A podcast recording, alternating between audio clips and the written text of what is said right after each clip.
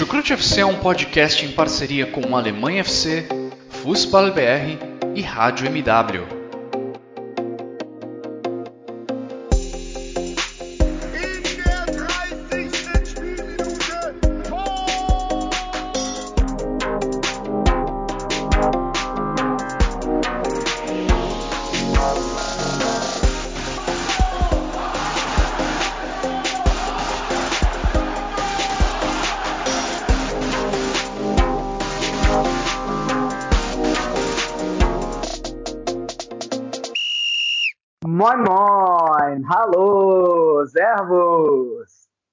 Estamos mais uma vez de volta com o Chucrute FC.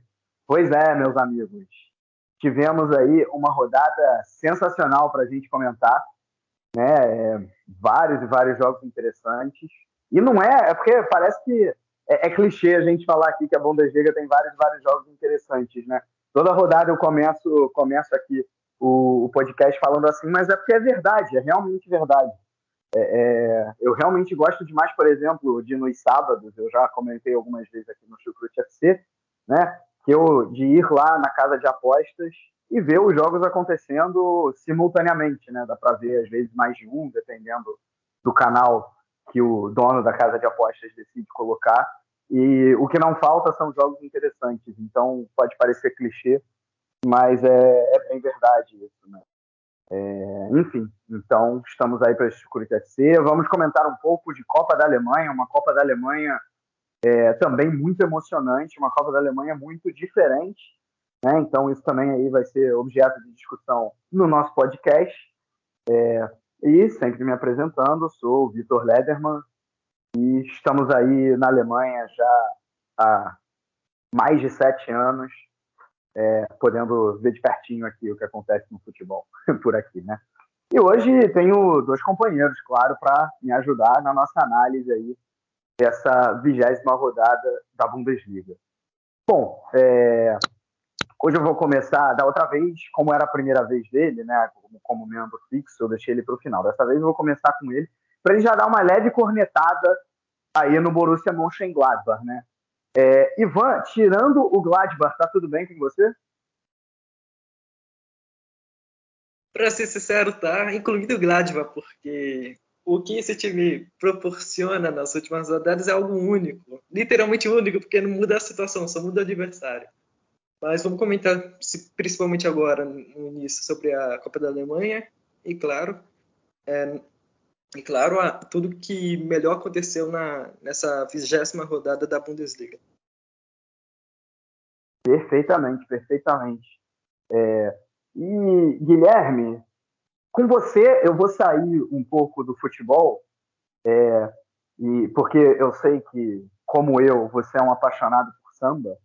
É, e, aliás, eu queria justamente dedicar esse programa a nossa Elza Deusa Soares, né, é, que partiu aí na, na, semana passada, e que tem muito a ver com futebol também, né, torcedora do Mengão, assim como eu, é, e por muitos anos esposa de Garrincha, que é possivelmente o maior ídolo da história do Botafogo, assim como você, Guilherme.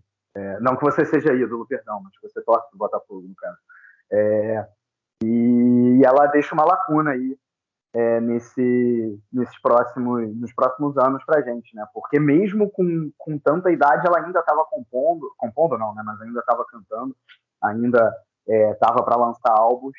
Então, queria que você me dissesse aí o que que, o que, que a partida da Elza Soares representa, pode ser pessoalmente para você ou mesmo, enfim, para o mundo do samba. É... E é isso.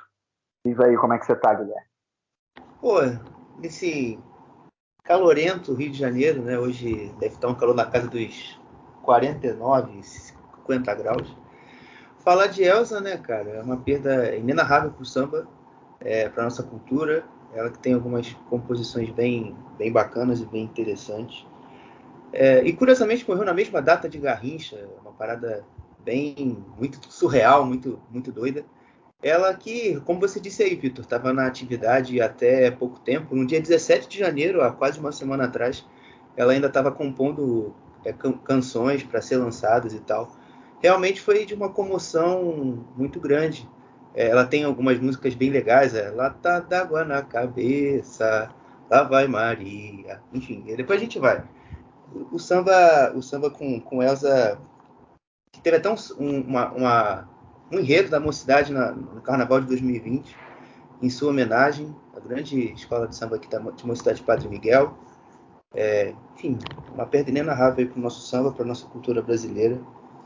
E com Elza se entristece, sem Elza, se entristece um pouco, um pouco mais. E também, né, para quem. Eu, não, eu, apesar de gostar de samba, não sou o cara é muito, muito assim, agitado para bloco de rua, essas paradas. É, vai, o carnaval aqui vai rolar em abril, né? Inclusive na semana do meu aniversário. Então aí, para quem, para quem gosta de ver as escolas de samba, geralmente como eu, é, vai, ser, vai ser bem bacana aí tendo o nosso carnaval de volta. É, somos dois, Guilherme, somos dois. Eu também sou apaixonado por carnaval, tanto o, o de bloco quanto de escola de samba. É, e há, existem planos de ir para o Brasil em abril. E aí eu aproveitaria Porra, também para ver o desfile. é, vamos ver, vamos ver como é que vai ser, se realmente vai rolar. Né? É, não é, não é uma operação simples. E só mais uma coincidência, além é, de torcer para o Flamengo como eu, Elza Soares era torcedora da Mocidade, como eu, né? Para quem não sabe também aí, é, sou um torcedor fanático da Mocidade Independente de Padre Miguel. É, eu sou portelense e... aqui, aqui moro próximo, próximo de Madureira, fazendo uso da comunidade aqui perto, como um bom portelense. É, tá certo. Ivan, tem alguma escola de samba? Curte samba não? Não, não, eu sou excluído aqui do grupo de hoje. não, que isso, cara. Não é excluído de maneira nenhuma, porque o papo hoje não é sobre samba, é sobre futebol alemão. E vamos lá, então, vamos falar sobre essa vigésima rodada da Bundesliga. Bom, pois antes de falarmos de Bundesliga, né, acabou que por questões de agenda a gente no Chucrute não conseguiu fazer um episódio sobre as oitavas de final da DFB Focal na semana passada. Então a gente vai usar aí esses primeiros minutos do podcast de hoje justamente para falar sobre ela, né? Porque a gente tem aí uma focal de exceção, né? Para começar, a primeira vez desde 2011 que ou Borussia Dortmund ou Bayern de Munique não estarão na final dessa competição. E a primeira vez desde a temporada 2006-2007 que um dos dois não chega, pelo menos, às quartas de final, né? É, não só isso, a gente, o, o, o, dos oito times que restaram, só quatro são da primeira divisão e só três já foram campeões uh, da Copa da Alemanha em algum momento, né? É, o último campeão, por exemplo, foi o Hannover lá em 1992.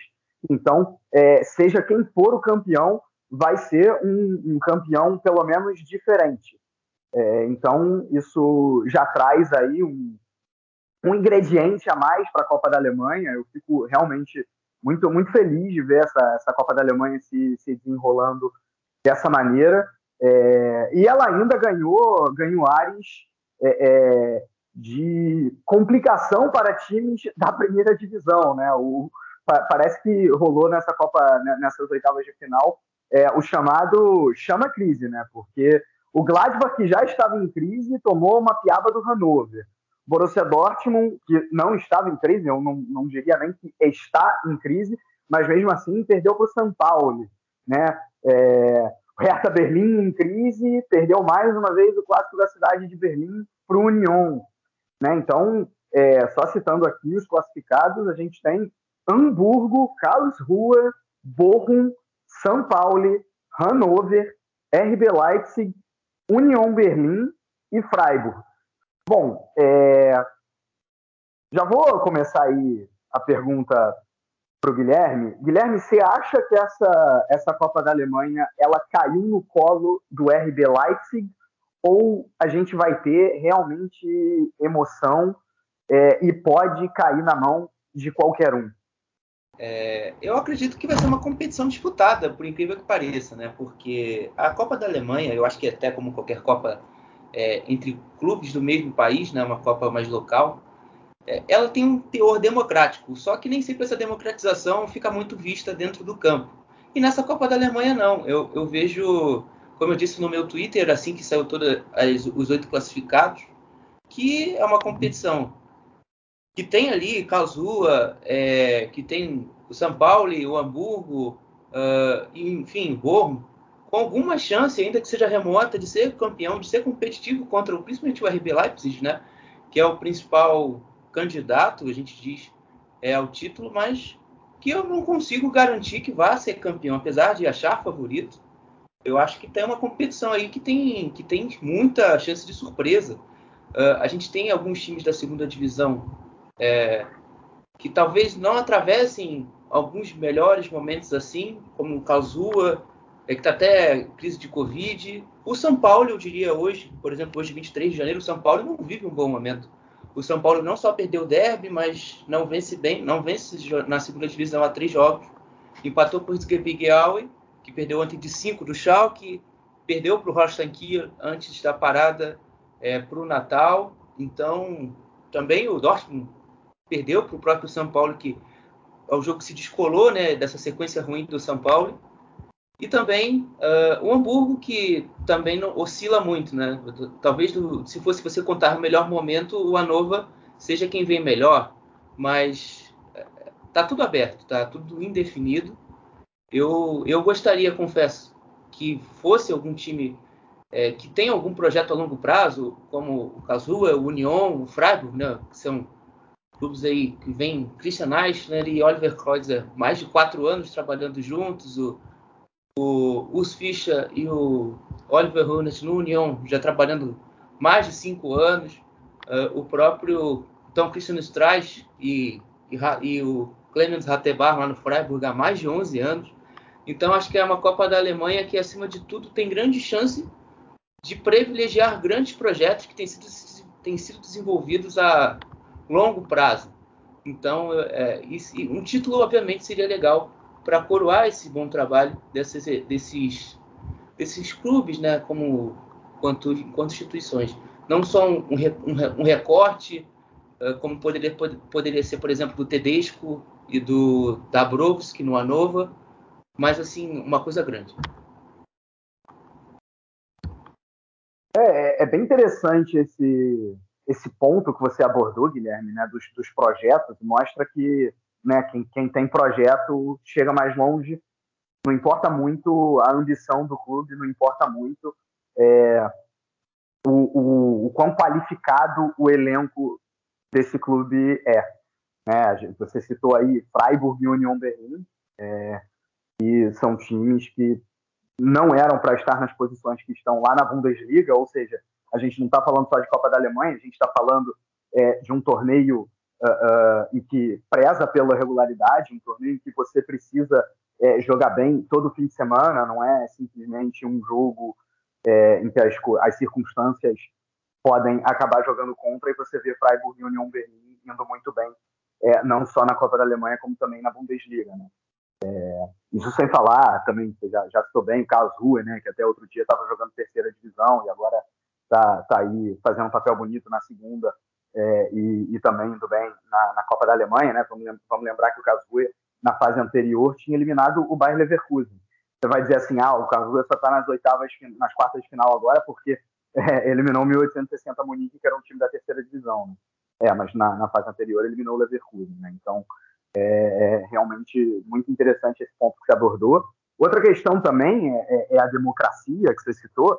É, vale dizer que essa, essa democracia é maior na Copa da Alemanha do que em Copas de outros países, incluindo aí a Copa do Brasil, porque é jogo único, né? Jogo único, mandante é definido por sorteio, então você acaba abrindo margem para mais coisas diferentes acontecerem. É até por isso, né, que eu mesmo respondendo a pergunta que eu mesmo fiz, se essa Copa da Alemanha caiu no colo do Leipzig, é, a resposta com certeza não, justamente por isso. Né? E o Leipzig é um time que ainda não tem nenhum título, então tenho certeza que no momento decisivo isso pode pesar. É, fora que eu não vejo o Leipzig com essa, com essa fome toda, nem com essa fome toda, mas com esse desempenho todo. É, com a é, bola toda. Sim. Com a bola toda, é, exatamente, com a bola toda é, é que, que revele tamanha superioridade. Né? É, e bom, acabou que a gente abordou muito para frente. É, claro que eu quero ouvir do Ivan o que, que ele acha que vai ser a Copa da Alemanha com esses times daqui para frente, Mas quero ouvir dele também, o que, olhando para trás, e aí ele tem a oportunidade mais uma vez de falar do Gladbach, né? Mas o que, que, o que, que ele achou desses jogos todos das oitavas de final, né? É, é, o que, que, o que, que surpreendeu, o que, que, o que, que você viu aí na, na última terça e quarta é, que, que você achou interessante? Bom, Vitor, eu acho que você e o Guilherme acabaram por resumir bem toda a situação. É, e essa Copa da Alemanha está sendo muito democrática nas outras fases, como você falou. É, eu, eu, particularmente, sobre quem será o campeão, eu ainda me abstenho um pouco do Leipzig, apesar de achar que, que enfim, por ter um melhor time, enfim, tem, tem uma projeção boa de crescimento até lá. E o sorteio só vai ser realizado. Também tem, depende do sorteio. Então, mas eu, mas eu no geral mesmo eu acredito que, que vai ter muita competição na, nessa Copa da Alemanha, porque apesar de termos tido alguns confrontos teoricamente fáceis para um lado, principalmente para clubes da Bundesliga, a gente viu que, que em uma partida isso muda totalmente. O, o Hannover, apesar de ter melhorado nos últimos meses, como o Guilherme falou no Twitter, enfim, o Gladbach acabou por não jogar nada, enfim, o Gladbach, até o, o camisa 10 do, do Hannover falou que ficou impressionado com, com a não dedicação do Gladbach, não espírito de luta do Gladbach, então, depende muito do dia e de como vai ser. E, no geral, eu acho que sobraram os times mais, mais bem treinados, assim. Eu acho que os times que podem competir muito, principalmente pelos seus trabalhos a longo prazo, enfim, os trabalhos um pouco mais recentes, como o São Paulo, mas que o São Paulo é um time extremamente bem treinado, a gente viu isso contra o Dortmund. Então, vai, vai ser uma Copa da Alemanha muito interessante de se ver. Eu torço muito para o Freiburg chegar ao menos na final eu acho que seria uma coroação legal do, dos quase de um pouco mais de uma década de, do trabalho do Streich. É, realmente seria bastante interessante mesmo é, essa coroação. Né? É, só passando a informação legal, o sorteio vai ser no próximo domingo, aí, dia 30 de janeiro. É, aliás, vai, vai, alimentar bastante o nosso domingo, porque semana que vem não tem Bundesliga, né? Vamos ter aí uma pausa de duas semaninhas. É, então, duas semaninhas que eu digo, volta daqui duas semanas, né? Não tem no próximo fim de semana, volta daqui, volta no outro, né? É, e aí o sorteio vai ser realizado justamente no próximo domingo. Os jogos serão dia 1 e dia 2 de março. É, vamos ver aí como é que se desenvolve essa Copa da Alemanha, né? Bom, indo no segundo torneio mais importante a, da, da Alemanha para o torneio mais importante, né, acho que dá para dizer assim, a Bundesliga, né, a gente já começou a rodada logo com um jogaço, né, um jogaço para quem é, não torce para nenhum dos dois times, um jogo legal de se ver, um jogo interessante, esse Hoffenheim e Borussia Dortmund. É, eu acho até que já era esperado, de certa maneira, por dois motivos, porque são dois times que têm é, ataques mais positivos do que as suas defesas, né? ou seja, o, o, o setor ofensivo é, é, mais relevante do que o setor defensivo, digamos assim. É, fora que eram dois times que são, melhor dizendo, são dois times que costumam marcar nos minutos finais, como acabou até acontecendo, né, um gol do Hoffenheim lá no final para colocar fogo no jogo. É, e dois times que vinham bem na Bundesliga, não tem como negar, né? O Dortmund tinha perdido na, na, aliás, os dois tinham perdido na quarta-feira na Copa da Alemanha, né? O Dortmund para o São Paulo e o Hoffenheim para o Freiburg, tinha tomado uma goleada de 4 a 1 é, mas mesmo assim vinham muito bem, né? O, o Hoffenheim tinha perdido, tinha é, perdido para o União Berlim semana passada, mas antes vinha de oito jogos sem perder. Né? O Dortmund vinha de vitórias sobre Frankfurt e sobre Freiburg, é, times também que estavam na parte de cima da tabela, né? Então realmente prometia um jogo bom e foi um excelente jogo. Né? Foi um excelente jogo. O Dortmund venceu por 3 a 2 é, mas aí eu já pergunto, né? Porque assim, esses 3 a 2 eles enganam um pouco, porque o Dortmund é, só chutou quatro vezes a gol, enquanto o Hoffenheim chutou 13, o Hoffenheim teve mais posse de bola. Você pega os gols esperados, até foi relativamente equilibrado, os dois times ficaram próximos.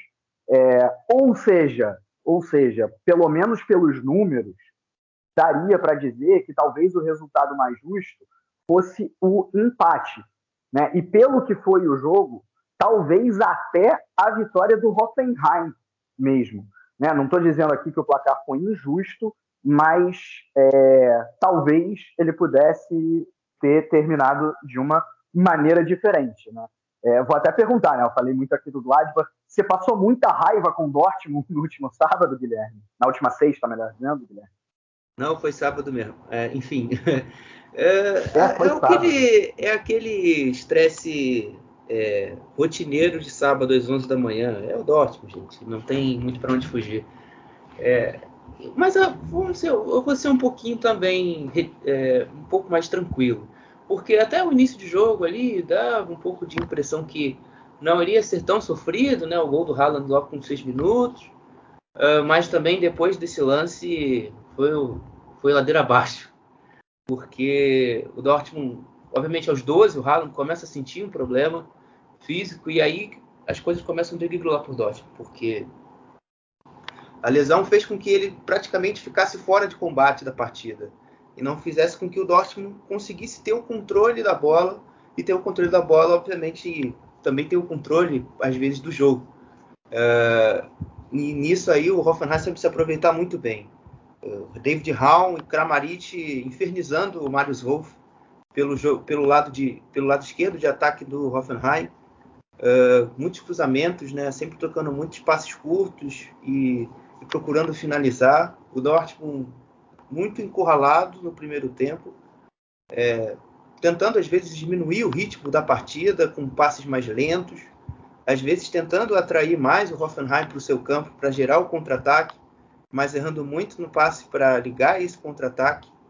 Uh, e no segundo tempo, o, o, início também não foi muito diferente disso, mas uh, os gols e ali, a, digamos que o Malen é, numa noite muito inspirada, trouxe, entre aspas, um conforto depois do 3 a 1 uh, Mas uma, uma defesa composta por Zagadou, Himmels é, e Pongratit, você não tem segurança nem para segurar um filho que você tivesse pequeno. Uh, esses três são capazes de fazer grandes trapalhadas e arrancar algumas risadas, ainda que seja de forma trágica, como aconteceu comigo ontem. Né? O segundo gol eu comecei a rir, porque a forma que o Hummels é, e, o, e o Akanji bateram cabeça foi sacanagem. Então, é, foi, e saiu o gol do Ruteri e as coisas ficaram bem, mas ficaram dramáticas, mas no final ainda deu certo. Mas é aquilo, né? A gente não pode ficar contando que você vai jogar 17 jogos, né? Agora até menos. Uh, no caso seriam 14 jogos jogando mal e achar que vai ganhar todo mundo. Então é isso aí que, como eu sempre, sempre digo aqui, isso aqui é o mais preocupante. Uh, além disso, tem agora também a lesão do Haaland, né? Porque com o Malen, a gente, apesar do esforço dele, a gente não tem a, a, a melhor qualidade de sustentação de bola, a melhor qualidade técnica para jogar um jogo de costas para o gol, que é o que mais Dortmund faz durante as partidas, né? Sai na frente, tenta usar muito a referência física do atacante para tentar ter a segunda bola e aí começar a trocar passes e dar início às suas jogadas. Então isso aí é um ponto preocupante que, é, que o Dortmund tem para o futuro. Acho que é uma, uma boa leitura realmente que você fez do jogo. É. Agora, sim, uma coisa que vale dizer, até indo para outro lado do Hoffenheim, bom, primeiro citar o fato do Kramaric ter chegado a incríveis 100 gols com a camisa do Hoffenheim. É o maior artilheiro de longe da equipe, da história, e para mim, o maior nome da história do Hoffenheim. Assim, tem, tem como dizer outra coisa. Ah, o Firmino. O Firmino é melhor do que o, do que o Kramaric. Não é muito melhor, não, mas é melhor. É, agora, assim, o Kramaric levou, levou o Hoffenheim para jogar o UEFA Champions League, né? Pela, pela primeira vez na história.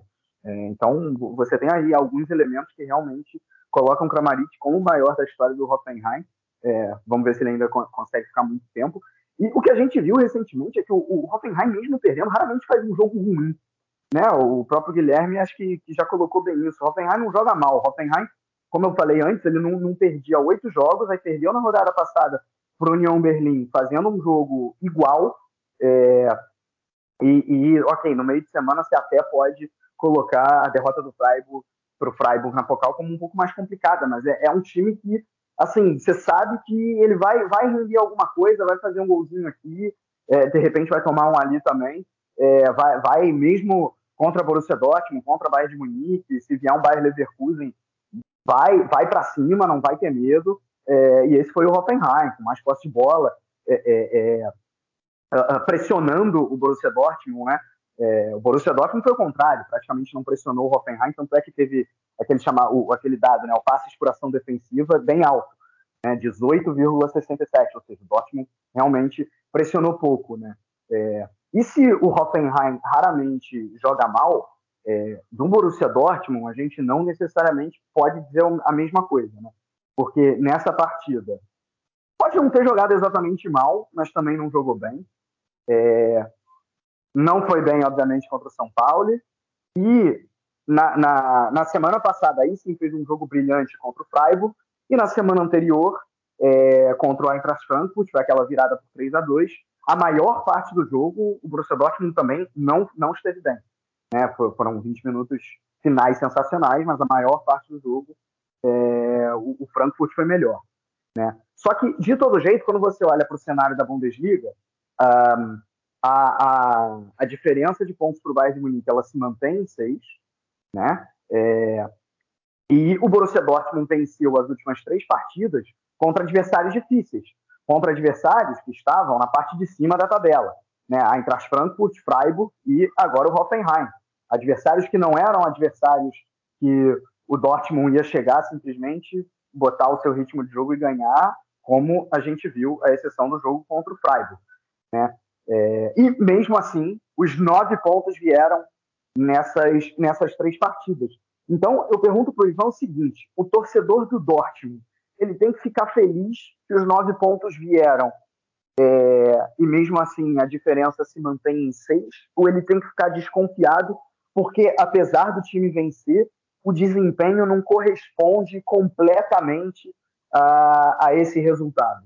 Ou se não, ou se eu estou viajando e se na verdade o Dortmund está jogando muito bem é, e o desempenho está tão bom quanto o resultado, né? O Guilherme, pelo que ele falou, ele, ele não acha isso, ele acha realmente que desempenho e resultado não estão caminhando juntos. E você, Ivan? Eu, eu acho que o torcedor do Dortmund tem que ficar feliz, não pelo, não pelo desempenho, mas sim pelo resultado, porque a temporada do Dortmund no geral tem sido mais ou menos dessa forma, então não é só por causa desses últimos três jogos que a coisa tem que mudar de patamar. Eu acredito que as, essas duas semanas serão importantes para o Marco Rose trabalhar mais a questão defensiva mesmo, porque é um desastre. Então ele tem que fazer alguma coisa, apesar de, de eu não achar ele muito capaz disso, pelo que eu vi em trabalhos anteriores. Mas, mas no, no geral mesmo, eu acho que o Dortmund tem um principal diferencial que agora está ganhando os jogos difíceis. Tudo bem que o, o Freiburg não competiu tanto no, naquele, naquele, naquele jogo de, de 5 a 1 mas de qualquer forma o Freiburg e acabou se recuperando ainda, ainda mais, logo já, já sacudiu a poeira, ganhou do Hoffenheim brilhantemente na, na Copa da Alemanha, então é uma vitória a se comemorar. Então, o, o sentimento, o sentimento do torcedor do Dortmund, acredito que deve ser de satisfação pelo resultado em si. O desempenho ainda é muito irregular, Claro, a gente viu o primeiro gol do, do Haaland, o único gol do Haaland, né? Na, na partida de ontem foi uma grande jogada é, individual também. O, o foi bem ontem, mas com essa lesão agora, o risco é ele jogar mais à frente como, como nove, porque o Dortmund tem, tem muita carência nesse sentido, porque não pode co, confiar no Stigs, o, o, o Knauf foi para o Frankfurt, então seria, seria um regresso nesse sentido. É, é, legal que você citou esse, esse primeiro gol do, do Dortmund, o, o Ivan, porque assim, isso é o que o Dortmund tem de melhor, né? E que a gente viu nessa partida, no, no 4-3-3 do Dortmund no primeiro tempo, né? No segundo, o, o Marco Rose ele até coloca um zagueiro e aí o, o time passa a jogar com uma, uma linha de 3 barra linha de 5, né? É, mas no, no, no, primeiro tempo 4-3-3, você viu, você viu os, os, os três da, da, primeira linha muito próximos dos três da segunda linha, né? ou seja, Bellingham, Daru e, e, e Brandt muito próximos de Malen, é, Malen, uh, Haaland e foi o Hazard, né, que jogou, é, que jogou junto ontem. É, não, foi Royce, desculpa. Não, é, foi Royce. Hazard entrou de arma no segundo tempo. Royce, Royce, Haaland e, e, e Malen, então. É, e isso é o que o Dortmund tem de melhor, essa capacidade de troca de bola, essa capacidade de combinação. Eu sempre fiz questão de, de, de falar isso aqui, essa qualidade no passe, Cara, e o primeiro gol ele é uma obra-prima nesse sentido. Todo mundo ali participa do lance, cara. É, o Rafael Guerreiro também chegando né, pelo lado esquerdo, dando passe de calcanhar. É, é, Brandt, Bellingham, todo mundo participa desse lance até chegar, obviamente, no pé do matador. Então, acho que é, é esse tipo de lance que o Dortmund tem que se inspirar para jogar, pelo menos do ponto de vista ofensivo, daqui para frente. Acho que os, os, problemas defensivos a gente já, já cansou de falar aqui, e mais uma vez, é, eles, foram, eles foram citados. Né? Bom, Olha. É, fala, fala.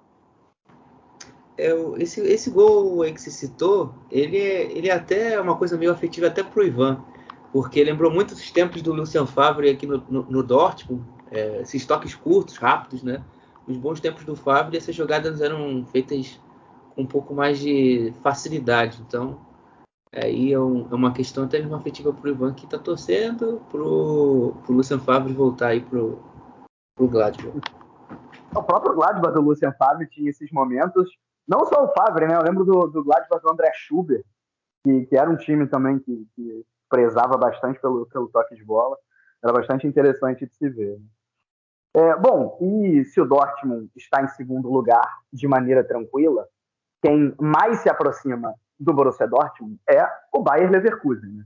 É, Bayer Leverkusen, que é aquele time que venceu por 5 a 1 o Augsburg, com isso chegou à quarta vitória por quatro ou mais gols de diferença nessa Bundesliga.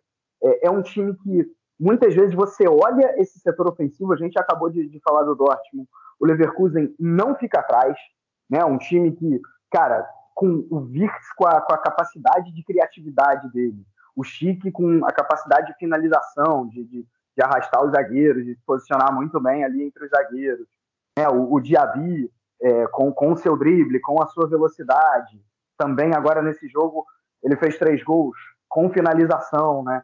É, é, enfim, o time que. O próprio Belarabe, que, que, também fez uma boa partida, o Adli entrou, entrou nesse, nesse esquema aí para participar também uh, nessa, nessa goleada sobre o Augsburg. Enfim, um time que é, é, realmente nos encanta muitas vezes jogando, jogando um futebol de qualidade, né? É, também é aquele time que de vez em quando aponta uma certa irregularidade, né? Porque foram já nessa Bundesliga duas sequências de quatro jogos sem vitória. Né? Tanto é que é por isso que o Leverkusen não está não tá conseguindo se aproximar tanto do Borussia Dortmund. Talvez justamente por essa, por essa pequena, digamos assim, irregularidade. E aí a gente vê essa irregularidade aparecendo até com o dado de que depois da última é, dessa última série de quatro jogos sem vencer já vão já foi agora a segunda vitória consecutiva né é, então enfim qual é o Leverkusen que a gente pode esperar, por exemplo, na próxima partida contra o Borussia Dortmund.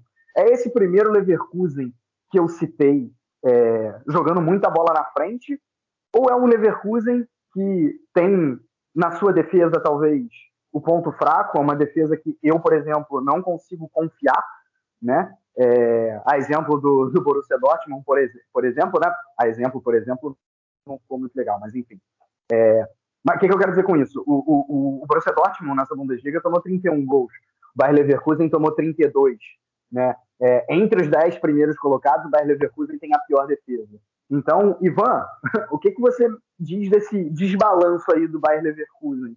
Seja entre o ofensivo e o defensivo, e seja de um jogo para o outro mesmo. Um time que é capaz de golear o Augsburg por 5 a 1 mas que também é, perde para o Eintracht Frankfurt de 5 a 2 né? O, que, o que acontece com esse Leverkusen? Acredito que seja a regularidade que a maioria dos principais times da Alemanha vem sofrendo, principalmente o Dortmund. O, o Leverkusen agora, entre os mais fortes assim, em termos de, de campanha na Bundesliga. Aí tem o Gladbach, tem o, tem o Leipzig também, que ganhou do Dortmund na, no, no turno passado.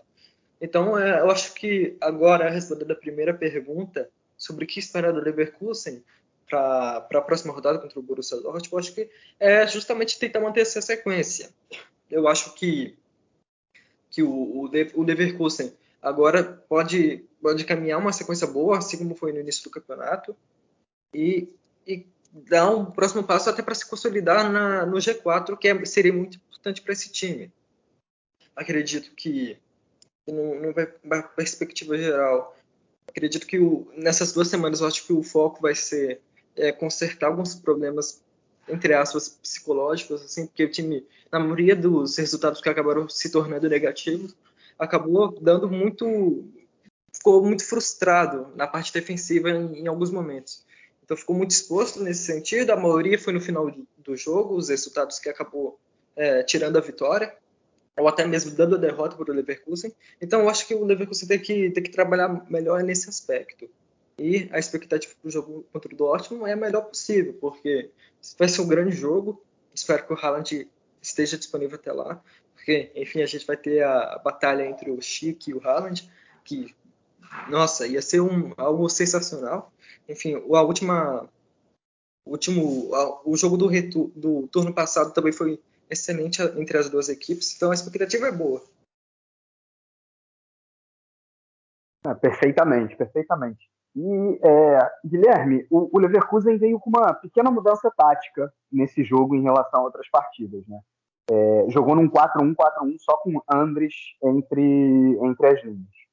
É, ou seja, uma estratégia que dá para chamar de mais ousada. E eu acho que fez isso também, não só, mas também, levando em conta o adversário em questão, que é o Augsburg, que ultimamente, à exceção do jogo contra o Frankfurt, que foi até um jogo relativamente bom, não vem assustando muita gente. Né? É, então, é, também até já visando o próximo jogo, você, o próximo jogo e os próximos jogos em geral, né, contra times mais fortes, tá para o Leverkusen adotar esse 4-1-4-1 ou seria, entre aspas, muita ousadia. E eu queria que você falasse do Augsburg também, porque assim, é, foi um jogo péssimo do Augsburg, tanto é que o, o foi o melhor jogador do Augsburg, né? Foi 5 a 1 para o Leverkusen, mas poderia ser tranquilamente 7 8, né? É, então assim, foi um time que, engraçado, se propõe a se defender, mas que se defende mal, e um time que até aqui, os últimos né, três, quatro jogos, até então, era um time que atacava muito pouco, mas que aumentou o seu volume de jogo. A gente já viu aumentar contra o, contra o Frankfurt, por exemplo, e agora é, também teve, teve algumas chancezinhas aqui e ali de ataque. Né? É, então, eu queria que você falasse primeiro dessa, dessa pequena mudança tática e se ela, se ela é possível contra times mais fortes, no caso do Leverkusen, é, e também é, é, se dá para esperar algo melhor do Augsburg, uh, principalmente do ponto de vista ofensivo, por exemplo, com a chegada do Ricardo Pepe. Vamos por partes. É, a primeira eu acho, eu acredito que não, Vitor, porque a gente não conseguiu. Eu confesso que ainda preciso ver mais o Leverkusen nesse tipo de, de, de, sistema, né? As únicas vezes que nós vimos foi antes, foi antes do jogo contra o Bayern no primeiro turno, que eu não confesso que eu não sei, não lembro agora de cabeça o adversário, e contra o Bayern no primeiro turno que eles tomaram de 5. É, porque àquela altura os mesmos problemas de hoje são é, o daquela época, né? Que o Leverkusen tem uma crise de lesões no meio campo e não consegue ter opções. Por isso que o Zeuane, até na coletiva de antes da partida, disse que poderia fazer mudanças táticas.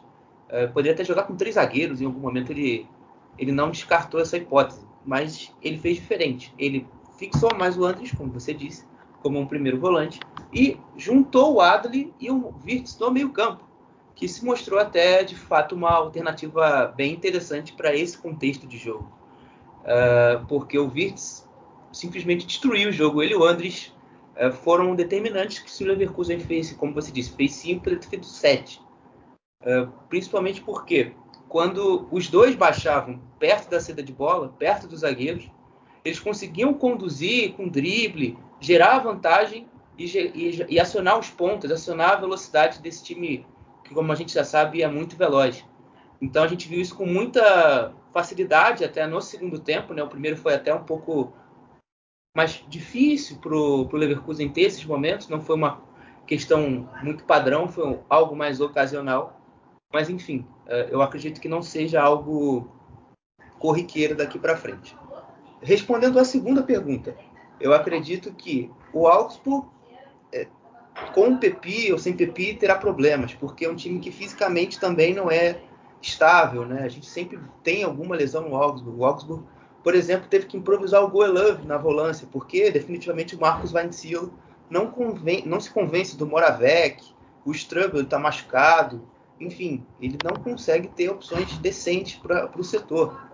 Uh, o, o, Iago também nesse jogo foi desfalque, ele teve que colocar, uh, colocou o Mats Pedersen, enfim, o Augsburg teve que improvisar em algum, em algum, em algum momento do jogo ali, o Goelove e o Doakai é, na função de lateral, então é, é muito difícil você tendo que sempre contar com concha de retalho, você vai fazendo um catadão ali para você montar o seu time, como o Marcos Weinziel faz isso semanalmente.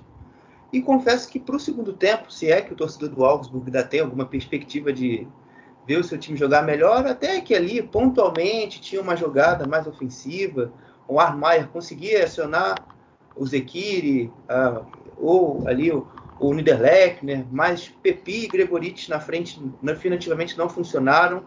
Uh, o Augsburg tinha muitos problemas de saída de bola, não só por causa da pressão do Leverkusen, mas porque o Niklas Dorsch, que é um jogador mais técnico desse time, estava errando muitas inversões de bola, né?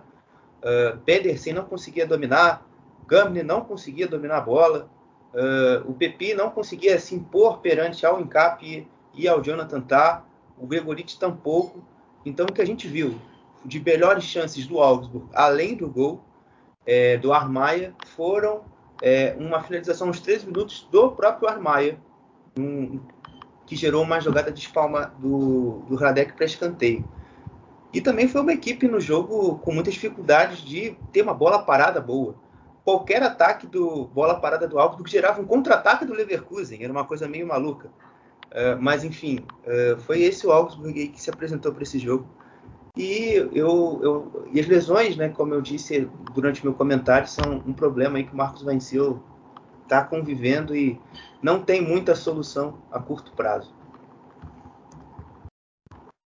É, bom, falamos então já do terceiro colocado, falamos do segundo colocado, e agora vamos falar do líder, o Bayern de Munique, é, que, assim, pegou um adversário que eu falei agora do áudio, o Hertha Berlim também não está metendo medo em ninguém. Né? É, quando pega o melhor time do campeonato, talvez o melhor time do mundo, dá o resultado que a gente esperava. Né? Vitória por 4 a 1 que poderia ser tranquilamente 8 a 1 né? Eu falei agora que o Dikevich foi o melhor jogador do Augsburg.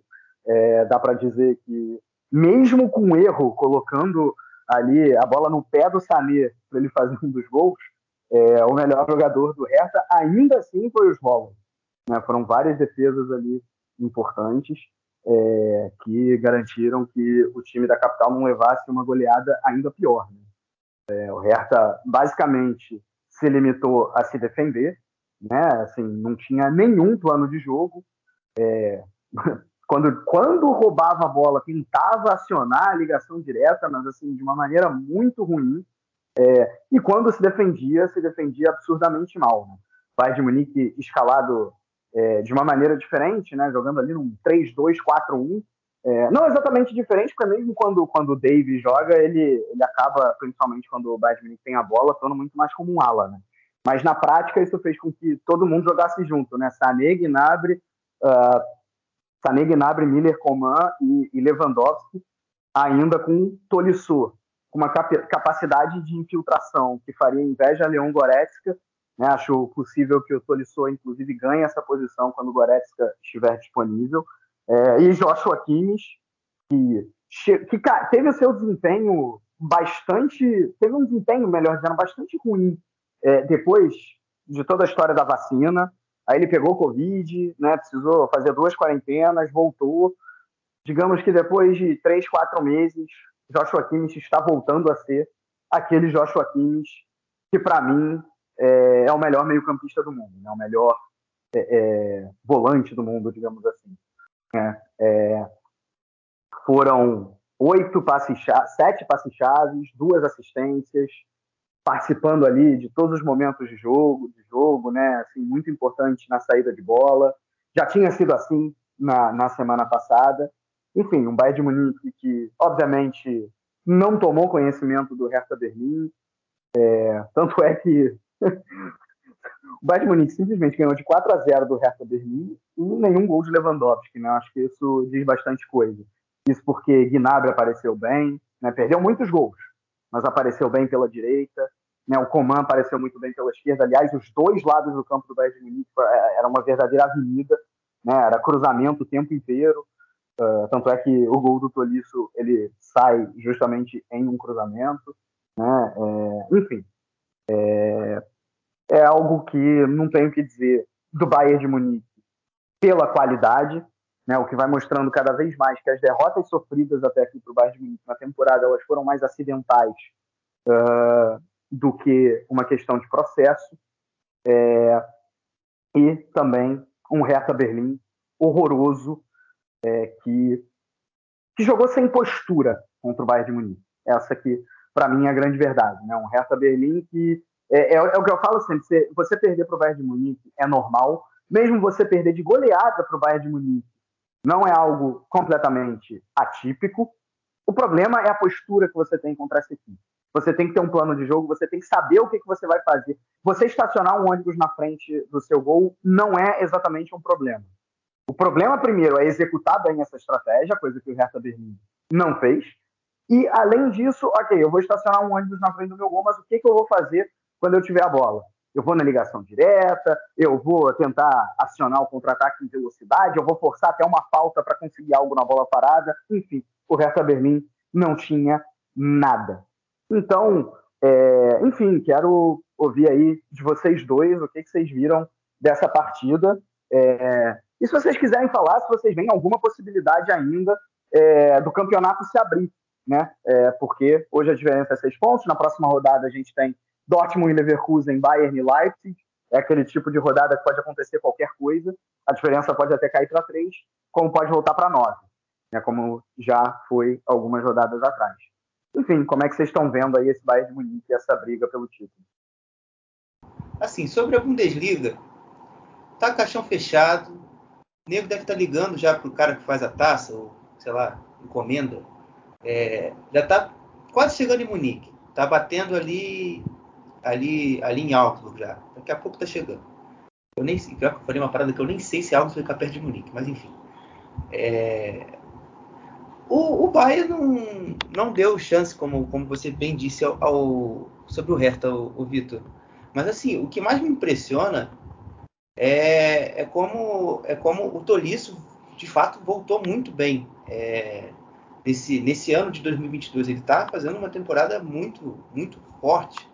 É, tanto que eu até citei no Twitter que o Tolisso, perdão, o Goretzka não é nada injusto fazer igual o Balme fez com o Horn, botar um, botar um banquinho pro, pro Goretzka não, porque hoje ele foi um elemento surpresa muito importante, né, da ausência talvez de um Lewandowski, com um pouco mais de sorte, vamos ser justos, né, porque ele tentou, o Chuvalo fez boas defesas, uh, e o Tolisso foi mais feliz na, na sua, principalmente na sua primeira conclusão, é que gerou o seu gol.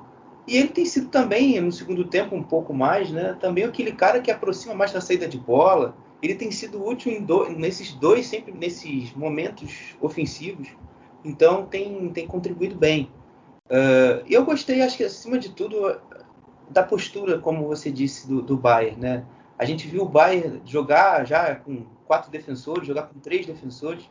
E hoje foi o Bayern tradicional dos três defensores, né? Você tentar pender com entender, não, colocar o máximo de jogadores é, na última linha para você gerar ali a situação da dúvida do defensor do Hertha Berlim e se colocar, se o cara do Hertha Berlim falhar na linha do impedimento, deixar o jogador é, do, do Bayern atacar a área e estar tá em condição legal. Então foi isso aí que o Bayern tentou o jogo praticamente todo.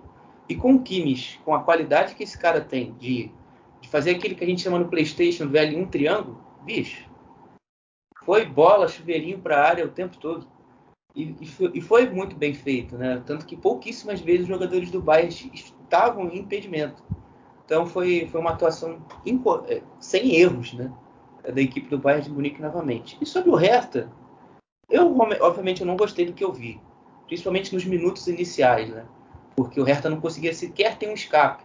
Mas pontualmente ali o Belfodil, uh, o Maolida foram os escapes, né? O Belfodil até se mostrou muito bem ali nas jogadas físicas, se impondo bastante em cima do Zulo uh, e do e do Pavar. Eu gostei, eu acho que se eu fosse trazer um destaque além do Svolo, era o Belfodil. Conseguiu ali acionar, às vezes, o Tuzar, acionar principalmente o Maolido em velocidade.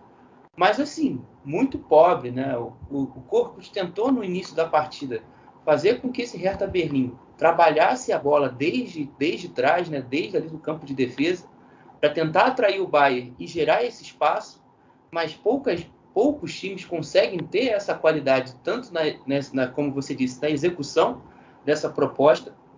E o Bayern engoliu na pressão, né, jogando muito, com o Leva, o Miller e o Gnabry sufocando o, o Mittelstadt, o Gesta uh, e o Boyata ali na linha de defesa e deixou o Hertha sem muita opção a não ser a bola longa. Então foi um jogo assim de envolvimento completo é, do, do Bayern de Munique. E a gente viu, como você disse, Vitor, uma postura do Hertha muito apática. Uma, é, acho que é, é, bem isso que você falou, e acho que o que prova isso, é, tudo bem que foi um erro dos Follows, mas é o gol do Sané, né? A pressão que todo mundo exerce lá na frente do Bayern de Munique, desde o Lewandowski. É, então, isso fica realmente como, como, uma, como uma lição. Bom, é, Ivan, eu vou te passar um desafio agora. O desafio é você criticar o Bayern de Munique e elogiar o Hertha Berlim. Não, brincadeira. Impossível de fazer isso. Mas enfim, dá aí também tua opinião sobre essa partida aí entre Bayern de Munique e Hertha Berlim. Eu acredito que o Hertha Berlim deitou muito essa transição rápida, mas caralho, pô, aí tu me complica. Peraí, peraí, depois você volta de novo, depois você volta de novo, não tem problema. Ô Guilherme, eu parei de te ouvir, cara. Eu não, eu não sei, não sei se foi problema aqui, mas eu não tava te ouvindo. Pô, ainda na minha cabeça, parou, cara, porque assim, eu tentei ao máximo não começar uma discussão sobre conceito de defesa, mas ainda bem que você falou na hora certa, que eu ia começar a falar sem parar.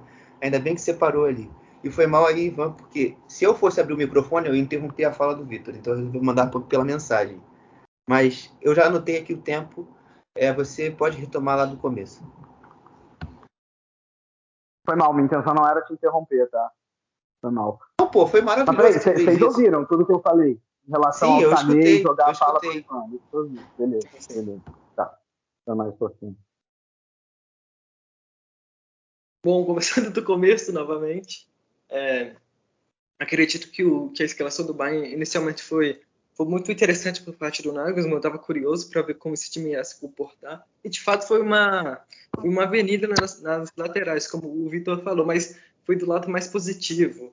Eu acredito que o Hertha Berlim acabou por tentar ao máximo explorar esse, esse corredor que o Bayern acabou deixando, mas é aquela coisa, eu falei isso no, no podcast aqui no Chucrute, do jogo é, Stuttgart e Bayern.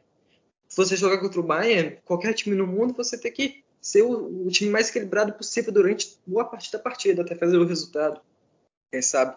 Então é, é, foi, foi um desafio que o Hertha acabou por não conseguir concluir. Acredito que até teve algumas boas chances mais é, de contra-ataque, mas acabou não tendo o refinamento certo para tentar chutar mais o gol do Neuer, levar mais perigo. Então foi, foi pautado muito nisso. Falando agora, indo para o Lewandowski, eu acredito que a partida do Lewandowski tenha sido boa, como a maioria é, mas para ser muito boa, como a gente está acostumado, faltou o gol, é, faltou o gol mais. Mas eu acho que no, no, geral, principalmente no primeiro tempo, acho que ele foi muito importante nas, nas chances criadas pelo Bayern. Até porque, apesar de não ter dado uma assistência no primeiro tempo, acho que ele foi muito importante na, no âmbito da movimentação, porque o Lewandowski, apesar de ser o craque do Bayern, ele também faz os outros jogadores do time jogar. A gente viu isso do, do Gnabry, que acabou perdendo bastante gol. O Sané também foi efetivo na, na partida. Então, acho que esse, esse é o aspecto do, do Bayern de Munique. E o Hertha Berlim é, agora está numa situação complicada, a situação lá, lá, atrás não mudou tanto assim, a não ser entre Bielefeld e o Furth, e de resto a gente ainda vai ter muito que acompanhar nessa parte de baixo. Olha, eu não, eu não sei quando o, a gente pode já começar a dar, uma, alguma visão sobre o trabalho do corpo. Eu ainda acredito que seja um pouco prematuro até. É, eu espero os próximos três jogos depois dessa pausa agora dessa semana. Mas assim, o que a gente tem de primeira impressão é que as coisas não vão mudar muito do que a gente viu é, desses últimos anos do, do Hertha Berlim. Então, isso não é uma, uma perspectiva muito positiva para os torcedores da, da Altezana. Da Altezana. Pois é, assim, é, é, isso mesmo, né? É, o, o Hertha até ensaiou uma reaçãozinha quando o Korkut chegou, né? teve a vitória sobre o Borussia Dortmund, mas assim, é realmente muito, muito pouco, né? Bom, passando então aqui rapidamente por outros jogos dessa rodada, né? É, lá na sexta-feira, a gente teve um duelo entre Vima, do Arminia Bielefeld, e Kostic, do Eintracht Frankfurt. Né, o, o, o Kostic jogando pela esquerda no Frankfurt, o Vimar, o Vimar pela direita no, no Bielefeld, então acaba que, é, que é realmente um, foi realmente um duelo direto mesmo. Em que você esperava que o Kostic levaria vantagem, né? Mas não foi o que aconteceu. O Vimar foi o grande jogador da partida, é, claro, ofensivamente, né, deu um passe de letra para um gol de peito do Schopf, fez ele um gol também. O Bielefeld ganhou por 2 a 0 e ele ainda contribuiu bastante defensivamente. Né? O Kostic costuma aparecer muito mais do que aparece, é, e isso, claro, não só o Vima, mas todo esse lado direito aí da defesa do Bielefeld foi muito bem, né? É, então, realmente, Bielefeld conseguindo uma vitória de certa maneira inesperada, conseguindo mais um clean sheet, virou até padrão um pouco aí, desde que o Frank Kramer chegou na, na equipe aí do, do Bielefeld, é realmente impressionante, né? O Bielefeld consegue sair da zona de rebaixamento, já vinha ensaiando isso há algumas rodadas e dessa vez consegue fazê-lo, né? Tá aí na 14ª posição, dois pontinhos acima do, do Augsburg. É, o Eintracht Frankfurt que acaba chegando aí a três jogos sem vencer né? É, deu também outro time que fez uma reta final de primeiro turno sensacional é, e agora já vai aí num, numa sequência ruim. É, até criou algumas chances, o, o Lindstrom, se tivesse um pouco mais de, de, capacidade, de capacidade não, mas de qualidade na, na, finalização, o Frankfurt poderia ter sorte melhor no jogo. Né? Aliás, o grande nome da partida foi o excelente goleiro do Arminia Bielefeld, o Ortega, né? Então mostra que o Frankfurt não foi exatamente é, é, um time um time inoperante, mas o Bielefeld foi melhor dentro da sua proposta e, e mereceu mereceu a vitória, né?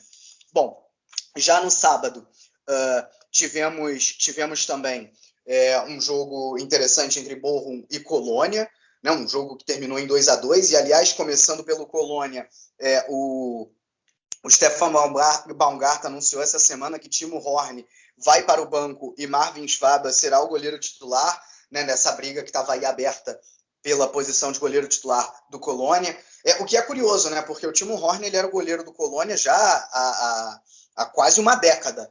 Né? Então, não deixa de ser uma mudança de paradigma que entra também nesse esquema de transformação do Baumgart no Colônia. Né? A gente falou isso aqui várias vezes, de transformar o time num time é, é, mais ousado, é, que, que não, não tem medo, não tem medo de, de muitas vezes ir para o ataque, não é um time que só fica na defesa, né? não que a troca do goleiro tenha relação direta com isso, é, mas de alguma maneira é uma quebra de paradigma dentro do clube quando você troca o goleiro de, enfim, uma década. Né? É, bom, dentro de campo, tivemos até um burro um pouco mais ativo, é, com, com Polter, com Holtman na frente, com Assano, é, e um Colônia que foi bem nas bolas paradas, né? fez um gol assim, e mais uma vez também Modeste aparecendo, chegou ao seu 13 terceiro gol, e aí o jogo acabou é, num resultado justo de 2 a 2 eu diria. Tanto é que os dois técnicos ficaram satisfeito, satisfeitos com o desempenho e com o resultado das suas equipes. Né? O Borrom está aí na 11 posição, é, só uma vitória nos últimos cinco jogos, curioso isso. Primeiro porque o desempenho não condiz, é, dava para o Borrom conquistar mais pontinhos. É, e segundo, que mesmo, mesmo com esses resultados, entre aspas, ruins, o Borrom ainda está tranquilo aí, cinco pontos à frente do, do Augsburg, à frente da zona do rebaixamento. E o Colônia, uma derrota só nos últimos cinco jogos, né? É, e essa derrota foi para o Bayern de Munique. Então, é, realmente está bem o Colônia na sétima posição. Uh, bom, é, que mais? Tivemos também um jogo entre Freiburg e uh, Freiburg e Stuttgart, e basicamente um jogo que acabou condicionado por um lance no primeiro tempo. Né, porque o juiz marcou um pênalti a favor do Stuttgart, e sem entrar no mérito se foi pênalti ou não, porque eu detesto discutir arbitragem, é, o, o, Tobias Stiller, o juiz, que aliás não completou pela segunda vez seguida a partida, foi substituído lesionado no meio tempo. Curioso isso, não, não é um jogador, eu estou falando do juiz mesmo. Né? Ele, depois de dar o pênalti, ele voltou atrás e não deu o pênalti. E no lance seguinte, literalmente, é, o Freiburg pegou e fez 1 a 0. Então o Stuttgart, que estava a ponto de fazer 1 a 0 ao seu favor, de repente estava com 1 a 0 contra, desabou o mental do Stuttgart. O Stuttgart estava até fazendo um jogo de igual para igual, né? Esse lance aconteceu ainda no primeiro tempo e a partir daí o Freiburg dominou o jogo, fez 2 a 0. Young jogando bem, é, Kevin Schada jogando bem, né? Um, é um jogador até que, que vem se destacando é, é, mais nessa, nessa temporada, né? Uma coisa nova aí, do, um, um jogador novo é, se destacando no Freiburg, o que mais uma vez prova a capacidade do Christian Streich de renovar o seu elenco quando per acaba perdendo é, jogadores essenciais. Né? Então, o Freiburg, que depois de perder de 5 a 1 para o Dortmund, claramente se recupera, primeiro eliminando o Hoffenheim na Pokal no meio de semana, e agora ganhando também do, do Stuttgart, está aí na quinta posição, é, um ponto só atrás do Union Berlim, a briga por Champions League, dá, dá para dizer que é real. O Stuttgart, por outro lado, é, depois realmente desse lance do pênalti, não conseguiu fazer muita coisa, assim, um time inoperante no, no, no ataque, é, e acho que o que diz isso que é, simplesmente está cinco partidas, não é sem vencer, não. Além de estar cinco partidas sem vencer, está cinco partidas sem marcar gol. Né, o Kaladzic voltou aí, já fez o, o terceiro jogo em sequência, é, é, melhorou até, eu diria, o esquema do Stuttgart, mas ainda está faltando realmente colocar a bola para dentro, o Stuttgart numa fase muito ruim. Uh, também tivemos, veja só você, uma vitória do Greuther Fürth, cara. O Greuther Fürth com só uma derrota nos últimos seis jogos. É, e essa derrota foi para o Borussia Dortmund, ou seja, um bom time. É, se Uh, no primeiro turno, o Greuther era, era chamada rodada bônus, né? Era aquele time que todo mundo fazia ponto sem grandes dificuldades, e quando eu digo fazia ponto, fazia os três pontos. Agora tá longe disso, né? Vem, o Greuther vem arrancando empates, agora consegue uma vitória importante sobre o Mainz, é, jogando, jogando relativamente bem, né? É, é, do Ziak, que para mim é o destaque desse, dessa equipe junto com o Grigota, fez gol, né? É, e o Mainz, que não deixa de ser uma derrota inesperada, é, chegou até a sonhar com briga por Champions League lá no início, é, agora vem com uma, com uma campanha um pouco mais irregular, tá aí na, na décima posição. É, no dia de hoje, no, no, domingo, a gente teve Leipzig e Wolfsburg, o Wolfsburg aí numa draga parecida com a do Hertha Berlim, né? Tá até um ponto atrás do Hertha Berlim e agora só dois à frente do Augsburg. É, mais um jogo aí, já, já até perdi a conta de quantos jogos o Wolfsburg está sem ganhar. É, eu acho que são 10, mas se não é 10, é, é, é algo aí. É 10, né? Então, exatamente. São 10 jogos sem vitória do, do, do Wolfsburg. É situação complicadíssima. Eu diria até que o desempenho melhorou em relação às últimas partidas. Teve ali um momento no, no, no, segundo, no primeiro tempo em que o Wolfsburg foi até superior ao Leipzig, poderia ter aberto o placar. Não abriu. Aí, quando voltou para o segundo tempo, é, o Leipzig acabou sendo ligeiramente melhor na, na partida. Fez 2 a 0 a, a, entrada do Olmo também impactou muito no Leipzig. O time melhorou muito com a entrada aí do jogador espanhol é, recém-voltado de lesão né? É, e aí o Leipzig conseguiu a terceira vitória consecutiva, a terceira vitória em 2022, né? É, uma coisa que vale dizer do Leipzig é o seguinte, eu até falei isso aqui semana passada e continuo falando. Nesse momento, o, o Leipzig está a três pontos do Union Berlim na, na briga por Champions League, né? O Union Berlim é o quarto colocado. Eu acho que com o time que tem, o Leipzig, ao final do campeonato, acaba chegando nessa, nessa vaguinha na competição continental. Agora, o desempenho do Leipzig, ele ainda tem muito o que melhorar. Ele ainda está a léguas de distância, por exemplo, do próprio Bayern, Bayer Leverkusen e do Borussia Dortmund. Tá? É, venceu na semana passada o Stuttgart, mas a gente comentou aqui que o Stuttgart foi bem, conseguiu pressionar o Leipzig e agora contra o Wolfsburg só foi se acertar também lá pela, pela segunda metade do segundo tempo. Ok, o resultado está vindo, é, é, o desempenho ali não é péssimo, ele era definitivamente pior com o Jesse March, mas o Tedesco ainda tem coisa para acertar nessa equipe. E para a gente fechar aí a análise dos nove jogos da rodada, Gladbach e Union Berlim, mais uma derrota do Gladbach, uma vitória só nos últimos oito jogos. É, só que eu vou colocar um asterisco em relação a essa partida. em mais de um jornal da Alemanha, a expressão usada para a vitória do Union Berlim foi unverdient, ou seja, não merecida. É, por quê? Porque o, eu, na minha opinião, e eu vou querer saber, inclusive, a opinião do Ivan em relação a isso, é, o Gladbach melhorou, pelo menos, em relação às últimas partidas, e aí eu estou tirando desse espectro a vitória sobre o, sobre o Bayern de Munique. Né? É, porque, assim, o, o, foram poucas chances claras na partida. O Union Berlim, por exemplo, só teve duas. A questão é que converteu as duas, foi muito eficiente, é o padrão do Union Berlim. Né, as duas com Max Cruz, Max Cruz indo muito bem nessa ausência do Avoini. Ele já ia muito bem, já se entendia muito bem com o Avoini, e agora com o Avoini jogando a, a Copa Africana de Nações, é, ele.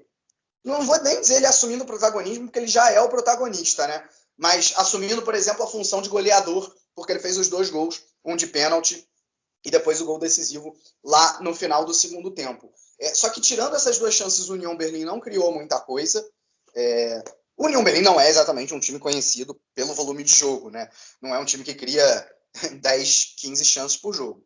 É, é realmente bem eficiente. Só que o Gladbach teve os seus momentos, né? Teve um gol importante do Kone, o Kone, talvez depois do Sommer, né? Que é um goleiro, é o melhor jogador do Gladbach na, na temporada.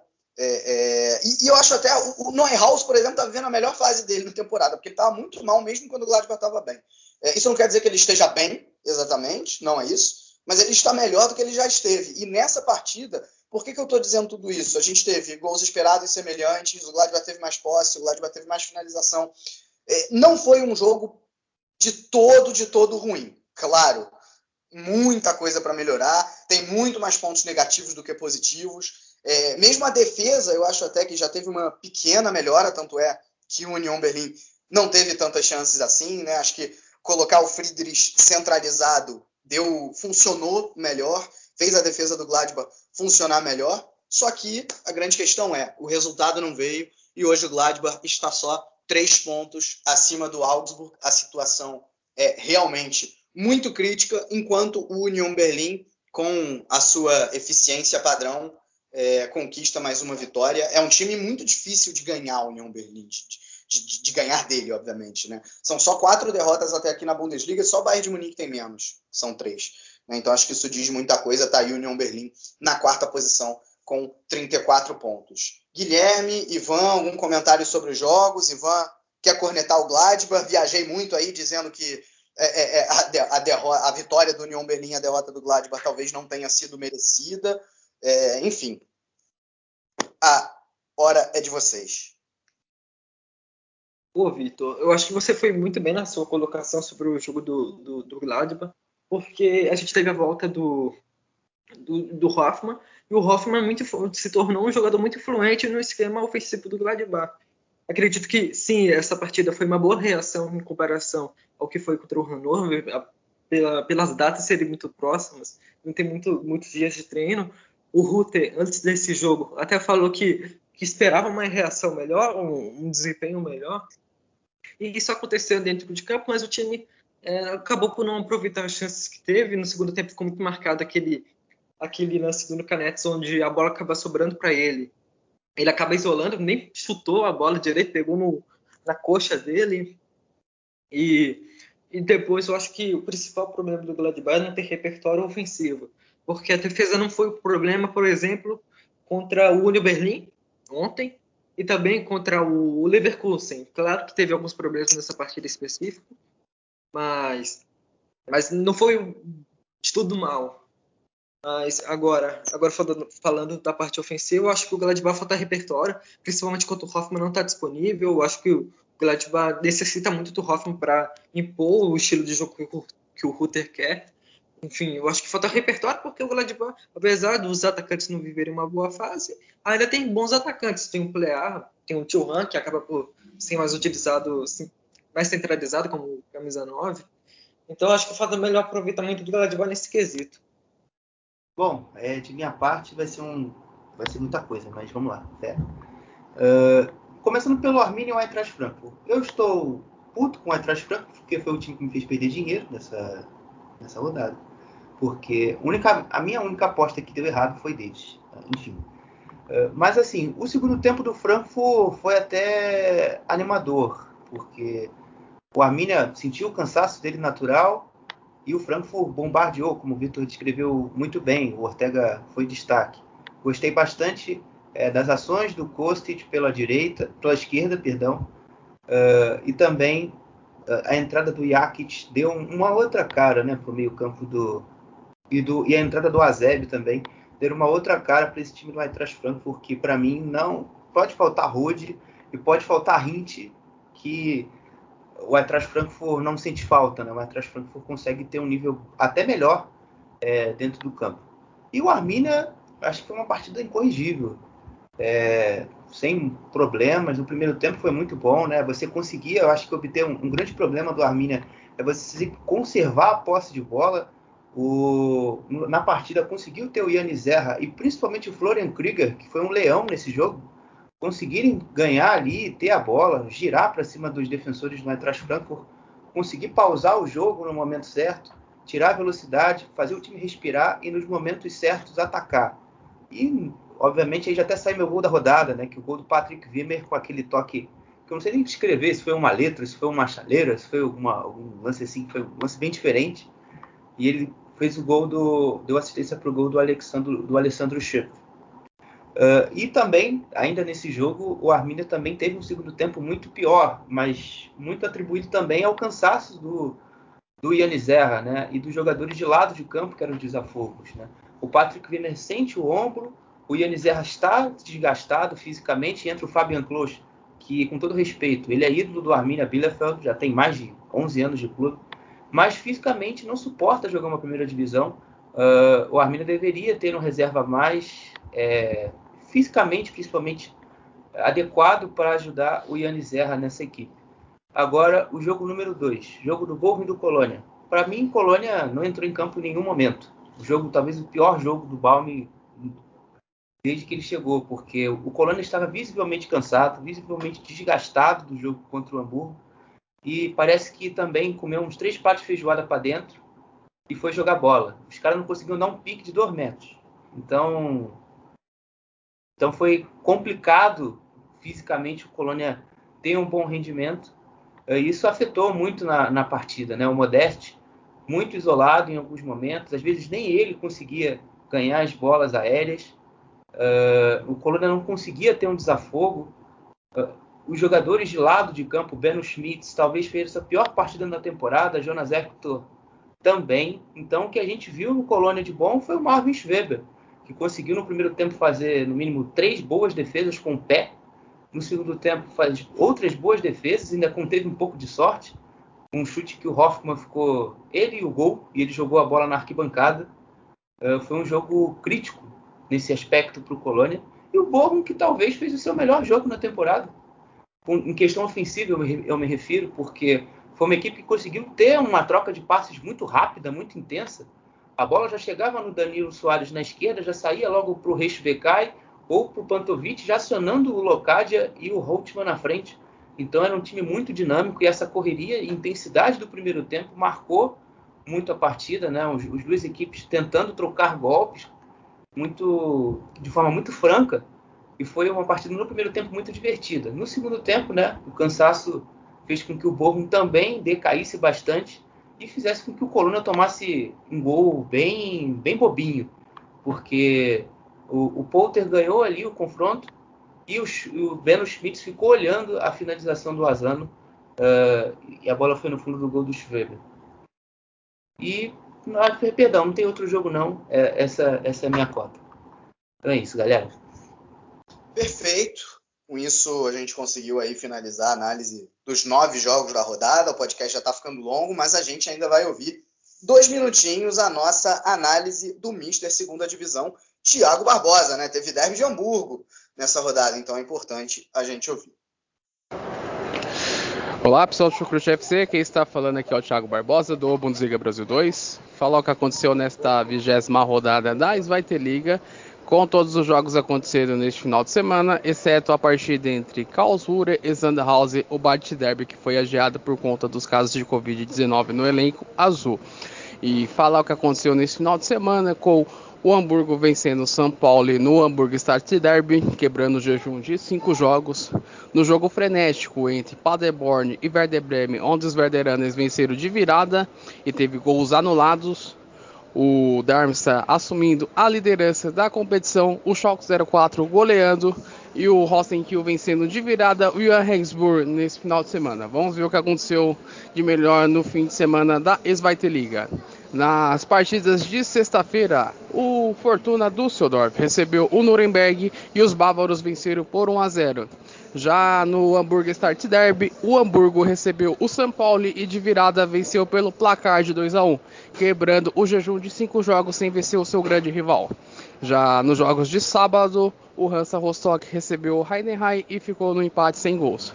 O Lanterna Ingolstadt recebeu o Darmstadt e os lírios venceram pelo placar de 2 a 0, que o colocou na liderança do campeonato. Já o Paderborn recebeu o Werder Bremen num jogo maluco de gols bonitos e viradas. Os Werderanes venceram de virada pelo placar de 4 a 3. O Erges Big Hour recebeu o Schalke 04 e os Azuis Reais venceram pelo placar de 5 a 0. Já nas partidas de domingo, o Hannover 96 recebeu o Dinamo Dresden e ficou no empate sem gols. O Jan Regensburg recebeu o Rosenkiel e as cegonhas venceram de virada pelo placar de 2 a 1. A classificação atual está assim. O Darmstadt agora na liderança, isolada com 39 pontos, seguido do segundo colocado São Paulo com 37 pontos e o terceiro colocado, o Werder Bremen, com 35 pontos. Já o Schalke 04 e Hamburgo estão em quarto e quinto lugares com 34 pontos.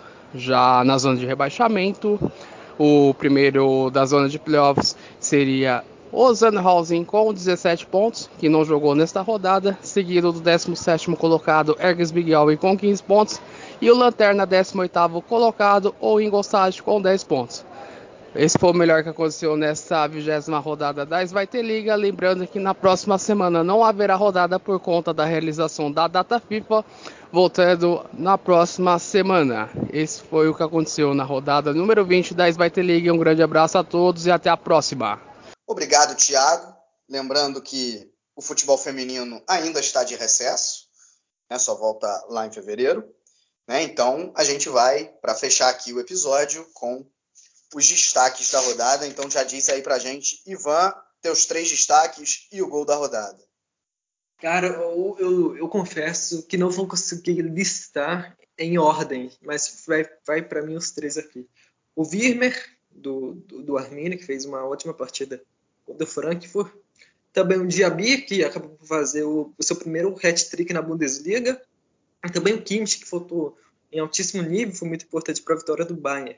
E o gol vai, eu vou, obviamente, no mais, mais talvez clichê dessa rodada, que é o do Spoff, do, do Arminia Bielefeld, que teve a participação do Wimmer, um, um, um cruzamento de letra sensacional. Então, para mim, esse, esse é o gol da rodada. Guilherme, teus votos? Uh, vou ficar com Wirtz, Kimmich e vou ficar também com o Schweber para diferenciar da galera. Uh, e o meu gol da rodada eu já disse. É, vai ser o gol do Alessandro Schupp, apesar de ser uma decisão difícil, né? Porque eu teve o gol do Bodeste, enfim, teve vários gols bonitos essa rodada. Uh, vou ficar com o gol do Schupp, do 2 a 0 do Arminia contra o Eintracht Frankfurt. Bom, eu acabei escolhendo é, Wimmer decidindo para o Arminia, Malen decidindo para o Borussia Dortmund, né? Três, três, duas assistências oficiais e as três participações em gol, né? Porque o gol contra do Raum também praticamente é assistência dele. E Diaby pelo Hertrick, então Wimmer, Malen e Diaby. Cara, o gol da rodada realmente, assim, foi muito difícil. Eu fiquei muito na dúvida. Poderia ser o gol do Modeste de cobertura, poderia ser, com certeza, esse gol do, do Schopf é, de peito depois da assistência de letra do Wimmer. Mas, cara, eu fiquei encantado pelo gol do Haaland. Eu fiquei encantado, claro, por toda a jogada do Borussia Dortmund, pelo toque de bola rápido, é, é, pela qualidade até a bola chegar no, no, pé do Haaland. Então eu fico com o gol do Haaland. É isso. Bom, é, com isso então a gente realmente encerra. É, semana que vem não tem Bundesliga, né? Então, obviamente, não tem episódio do Chucrute FC. A gente volta daqui duas semanas, se não surgir nenhuma pauta bomba aí, nada interessante para se falar. Um grande abraço a todos e valeu!